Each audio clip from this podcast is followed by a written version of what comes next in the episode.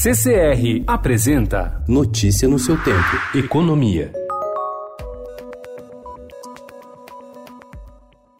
O governo acerta os últimos detalhes de uma reforma para turbinar o Bolsa Família, o mais importante programa social do país, voltado para a população de baixa renda. A pedido da Casa Civil, o Ministério da Cidadania propôs a reformulação daquele que foi a principal bandeira do ex-presidente Lula. Para imprimir a marca do governo Bolsonaro, pode até mudar de nome e se chamar Renda Brasil. O que já está definido é que será ampliado para atender jovens de até 21 anos e conceder valores maiores aos beneficiários.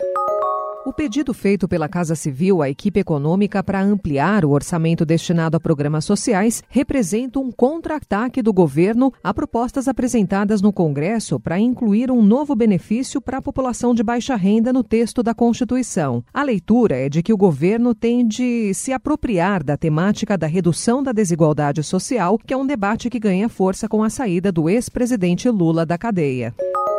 No início da semana, o presidente Jair Bolsonaro foi surpreendido por uma mensagem publicada pelo colega dos Estados Unidos, Donald Trump, no Twitter. Ele anunciava a retomada das tarifas sobre aço e alumínio brasileiros e argentinos em resposta à desvalorização das moedas dos dois países, que estaria sendo patrocinada pelos governos. O ex-ministro da Fazenda e do Meio Ambiente, Rubens Recupero, avalia que o governo foi ingênuo ao imaginar que seria vantajoso se alinhar aos Estados Unidos Unidos. Ele, que também foi embaixador em Washington, avalia que a economia se recupera, mas as medidas tomadas até agora têm efeito limitado.